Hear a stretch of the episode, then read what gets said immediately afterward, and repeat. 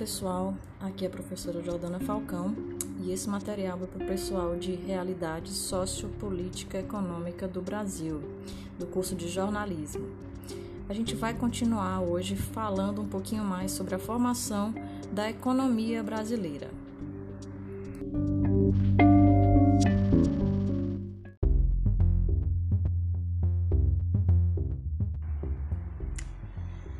A gente viu que a economia brasileira tem início com a colonização do país por Portugal, que nos transforma numa colônia de exploração. Né? Portugal então vem explorar os recursos naturais como madeira e as chamadas drogas do sertão. Depois Portugal percebe a necessidade de povoar essa, esse território antes que perca para outros países que estão vendo aqui oportunidades. Então, é, Portugal distribui latifúndios que vão dar origem a engenhos de açúcar, a lavoura de açúcar neste país. Só que a lavoura de açúcar ela não é consistente no sentido de que ela tem altos e baixos, né? Uh, mas a lavoura de açúcar, em princípio, ela faz é, crescer o litoral nordestino, tanto é que a gente tem como primeira capital do país Salvador. Só que em busca também de minérios, em busca de uma interiorização, com essa perspectiva de povoar o país, a gente vai ter as bandeiras, ou seja, as entradas para o interior do país em busca de riquezas minerais, né, ouro e prata, sobretudo, além de é, pedras preciosas. E com isso a gente vai ter uma migração do centro de poder, do centro econômico também, para o centro-oeste, centro-sul do país. Então a gente vai ter aí o desenvolvimento de Minas Gerais, do interior de São Paulo, né, e de outras regiões mas do centro do país efetivamente. Uh, essa busca por ouro dá origem a uma série de novas produções econômicas, uma série de novas atividades econômicas, exatamente para é, munir né, essa, essa população aí, esses grupos de exploração, de, de exploradores. Então a gente vai ter algumas outras culturas se desenvolvendo como o fumo, o arroz, como eu falei para vocês no áudio passado. Mas para além disso, a gente vai ter uma produção de café que vai se fortalecer bastante a partir do século XVIII, né? Então é sobre a cultura cafeeira que a gente vai se dedicar um pouco mais hoje. A cultura do café ela vai se desenvolver durante todo o século XIX e vai ganhar bastante força é, na última metade desse século, ou seja, a partir de 1850, a gente vai ver aí um crescimento bastante significativo da produção do café. Mas o que acontece é que essa produção ela é ainda bastante artesanal e a gente vai ver que o modo de produzir o café, o modo de comercializar café, todas as, as relações econômicas que surgem a partir da lavoura do café, elas vão incidir bastante em como a gente se desenvolve economicamente no Brasil, tá? Uh, os fazendeiros de café, eles têm é, uma relação muito próxima, né, com os uh, comerciantes de café, porque a gente vai ter ideia exatamente de que os comerciantes de café eles são pessoas um pouco mais urbanas, eles são pessoas que têm é, relações com é, banqueiros ou com instituições de fomento, de financiamento, de empréstimo, né? Porque eles são também aqueles portugueses que vêm para cá e têm muito mais interesse em ganhar dinheiro, mas eles não têm o traquejo, eles não sabem lidar com a lavoura. Na outra ponta está o fazendeiro de café, que é, é aquela, aqueles latifundiários também, né? assim como os produtores de cana-de-açúcar, os produtores do café são latifundiários que receberam é, terras, né, naquela, naquele esquema das capitanias hereditárias, então elas foram arrendadas a outros proprietários e vieram. É, tem algumas pessoas que se interessam por produzir café, mas esses cafeeiros, esses, esses senhores do café, eles vivem no interior e eles têm muito mais a, a habilidade de produzir, de saber como misturar os grãos, como é, preparar a terra, quando colher, como tratar as plantas do que efetivamente de negociar, até por uma questão mesmo de localização geográfica, já que as fazendas ficam no interior. Então a relação entre o comerciante de café e o fazendeiro ela é extremamente íntima. O comerciante ele fornece o capital de giro para que o fazendeiro possa investir na sua lavoura, porque a lavoura ela demora para dar frutos, ela demora para dar resultados.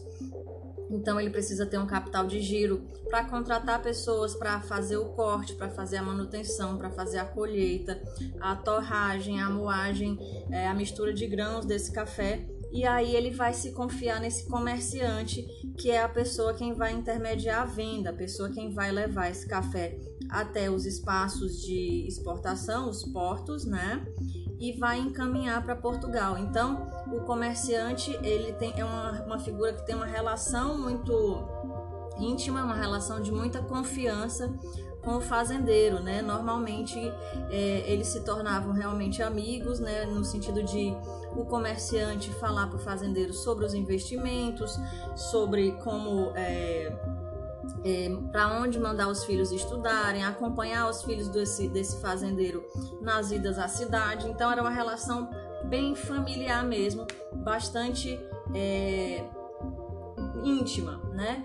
Por outro lado, o comerciante ele dependia também do fazendeiro, exatamente porque ele não sacava nada sobre o café, né? Ele tinha, era um produto de exportação e se ele tivesse um, um produto de qualidade inferior para mandar para a Europa, o que, que ia acontecer é que ele não teria talvez uma segunda leva de produtos exportados, né? Porque o seu produto ia ser rejeitado no mercado.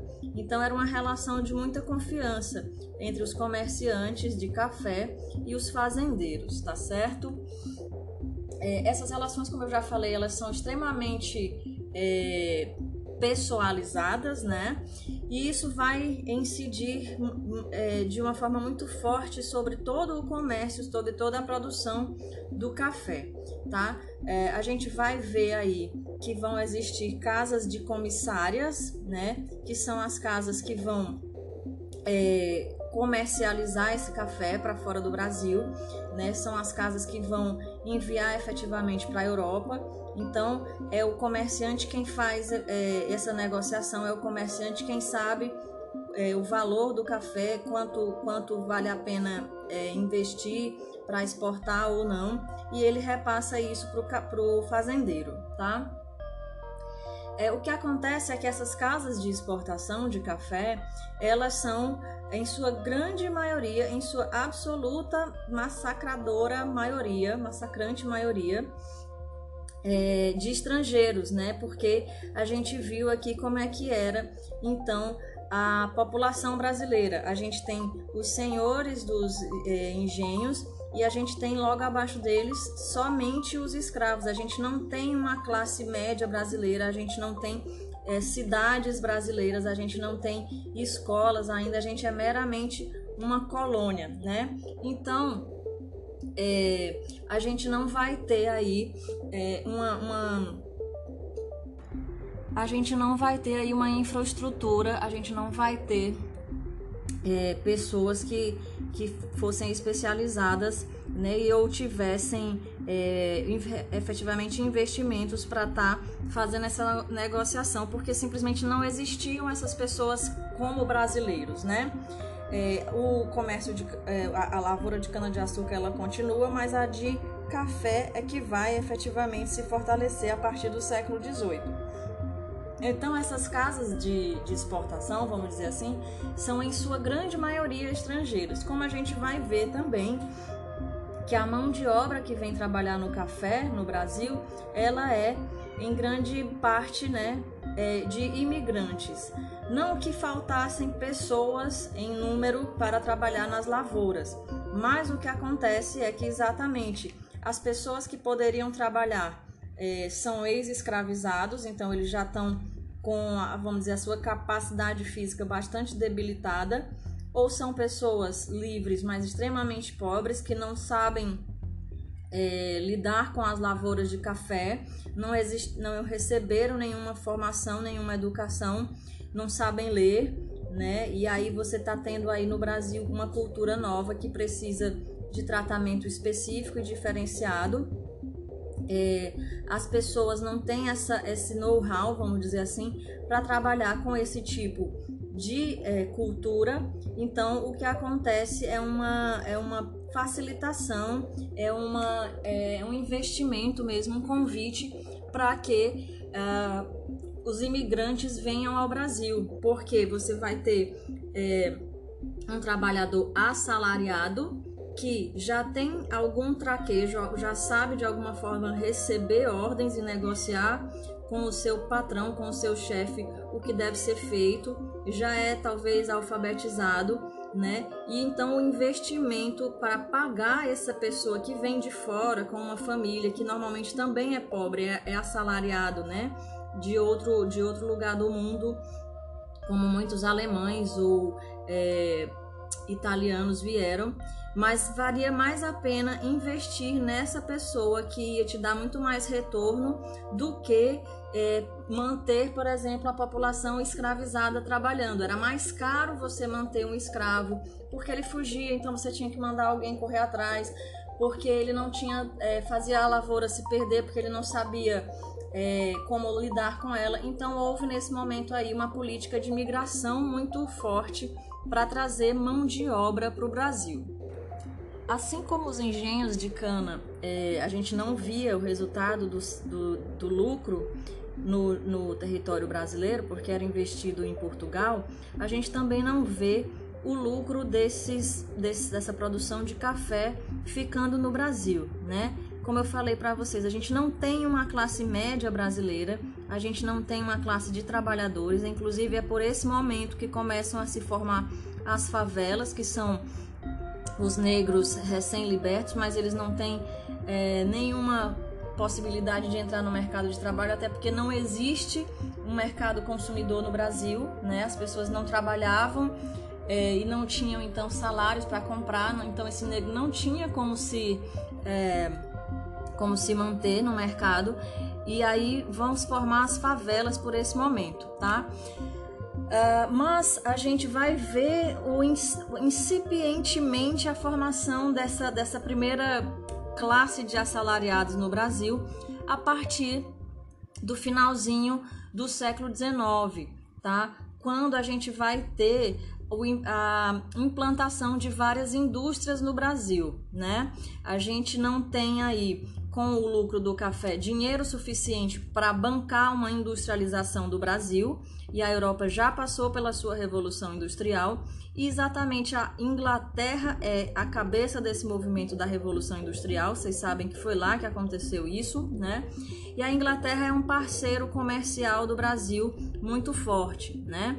Então a Inglaterra, inclusive para ter é, mercado consumidor, ela investe em alguns países parceiros para que esses países se industrializem e possa ter uma classe assalariada que vai comprar os produtos ingleses. Então, a partir do finalzinho do século XIX, 1870, 80, 90, a gente vai receber no Brasil uma série de indústrias, sobretudo inglesas. A gente vai ver que tem também algumas italianas, algumas francesas, mas elas são eminentemente inglesas, tá certo? E essas indústrias elas se, é, se instalam no Brasil para oferecer, sobretudo, dois tipos de serviço. O primeiro são serviços financeiros, né? É, então são bancos, são casas de empréstimos, são é, é, como é que eu posso dizer? Serviços de, de seguro, algumas coisas desse sentido, né?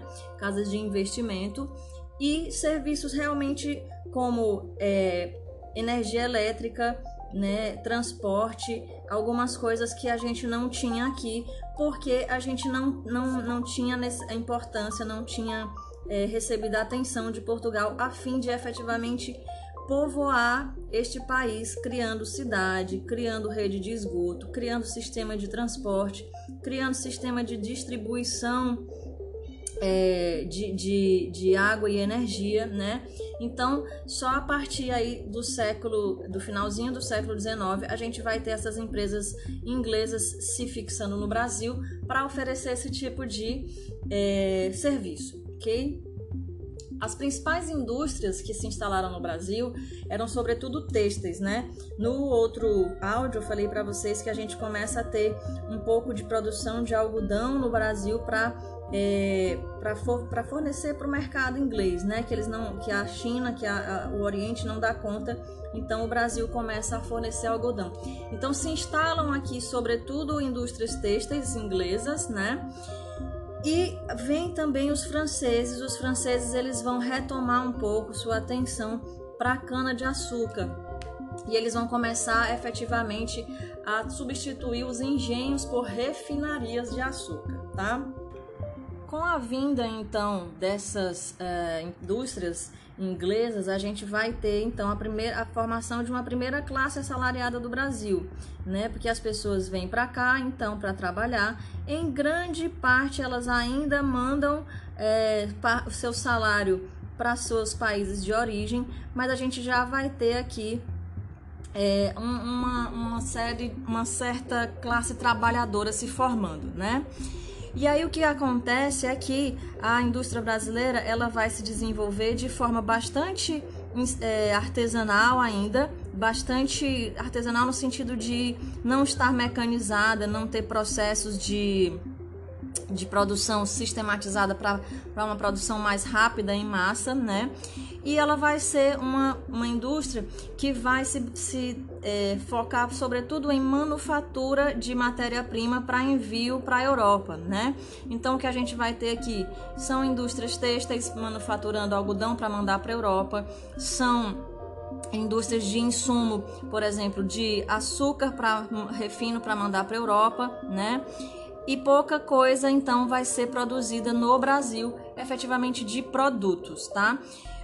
Só que é, a partir da criação então dessa classe trabalhadora, a gente vai ver se desenvolver um pouco uma indústria voltada para as pessoas de classe mais baixa, né? Então a gente vai ver indústrias têxteis fabricando roupas baratas para as pessoas aqui. A gente vai ter indústria de calçado, algumas pequenas indústrias para é, suprir as necessidades dessa classe trabalhadora que está se formando, tá? Porque quem tem dinheiro, quem são os donos das indústrias, primeiro de tudo são é, de, de forma majoritária é, estrangeiros, né? Muitos italianos, é, alemães, franceses, mas pouquíssimos brasileiros e, e, eles consomem da Europa, né? Então, ou eles vão lá ou eles mandam importar. Então, o que a gente vai ter é uma indústria de manufatura de matéria-prima, de um lado, e de outro, uma indústria voltada para pessoas assim, das classes mais baixas, tá?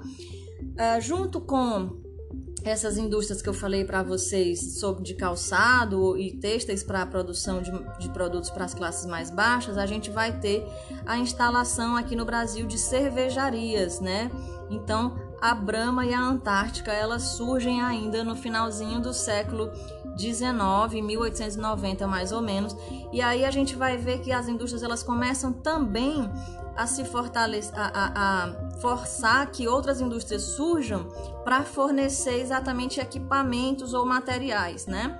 Depois que a Brahma e a Antártica é, se instalam no Brasil, a gente vai ter, por exemplo, o surgimento de uma fábrica de vidro para fornecer garrafas para serem envasadas essas cervejas. Além dessas indústrias, então, que vão atender as demandas das classes mais baixas no Brasil, a gente vai começar a ver o surgimento de algumas outras empresas. Se vocês pegarem o texto, ele vai citar vários nomes com o que cada pessoa fez, mas eu vou resumir dizendo que aquela relação mais pessoalizada entre o comerciante de, de café e o fazendeiro de café, ela vai continuar entre os investidores no Brasil, os industriais no Brasil e os donos de bancos, porque é, como eu falei, a gente tem aí várias empresas sendo fundadas no Brasil, inclusive vindas muitas vezes da Inglaterra, né, que vão ser serviços financeiros como bancos, como empresas de empréstimo, por exemplo, né, de capital.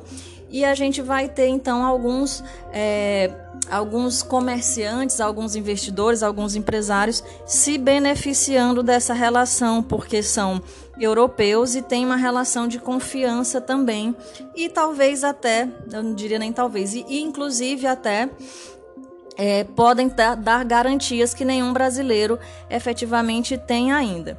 Então a gente vai ver é, o surgimento de algumas empresas, como o grupo Votorantim, que vocês devem ter ouvido falar, que é uma empresa muito forte de cimento, né?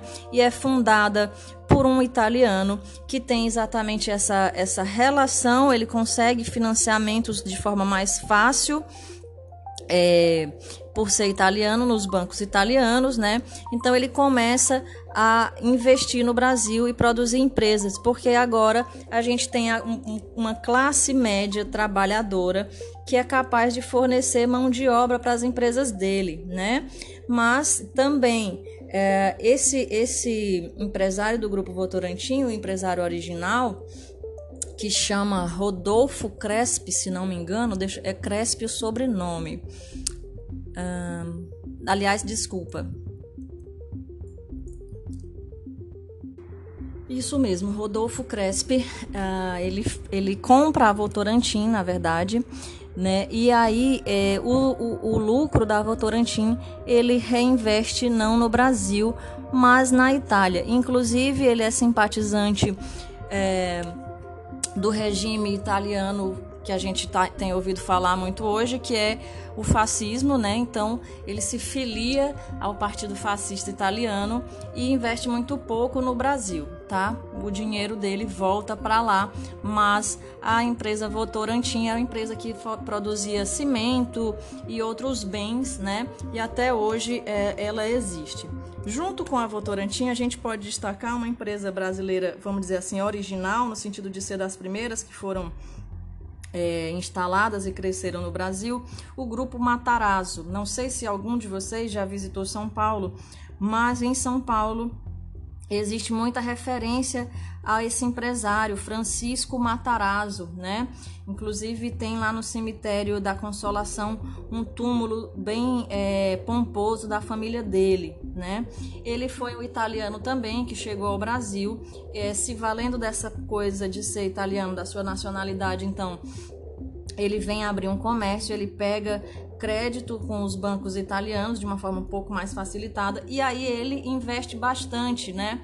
Ele cria um moinho de, de trigo no Brasil, ele faz fábricas têxteis, ele faz uma uma empresa de produção de azeite, né? Ele trabalha com serralheria, ele faz uma tipografia, quer dizer, ele diversifica bastante o seu, é, vamos dizer, o seu é, seu hall de, de, produtos, né, de negócios, e ele fica conhecido inclusive como o segundo estado de São Paulo, no sentido de que, para além do governo, ele é, administrava São Paulo por conta de, sua, de suas riquezas, né?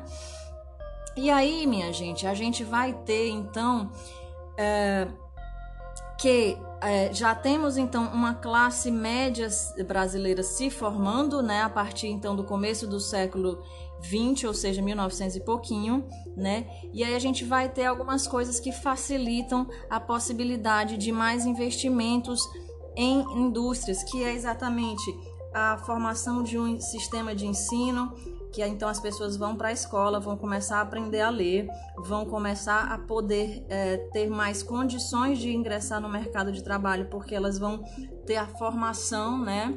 A gente vai ter também a, a formação de um exército é, militarizado, vamos dizer assim, ou seja, então as pessoas também já vão se tornar militares, a gente vai ter aí a urbanização, ou seja, finalmente as cidades estão crescendo, inclusive o Matarazzo, ele contribui sobremaneira para o desenvolvimento da cidade de São Paulo, tá? Uh, então, eu tô, uh, tô acompanhando aqui o, o livro, como eu disse para vocês, tem bastante nomes de empresários, mas eu acho que é desnecessário a gente saber de cada um deles. O importante é que a gente é, tenha a visão geral, né? Mas o que é que acontece para a gente fechar então essa economia cafeeira que mais tarde vai é, financiar a industrialização do Brasil. Eu estou falando para vocês que a gente não tem, em princípio, uma mão de obra especializada, porque a gente não tem um investimento em popularização, pop, é, ocupação populacional no Brasil, a gente não tem educação formal para as pessoas, né? Então, os, os é, as relações de trabalho são extremamente informais e isso vai dificultar bastante a implantação de uma indústria efetivamente brasileira, né? Porque a gente não tinha dinheiro para reinvestir aqui, né?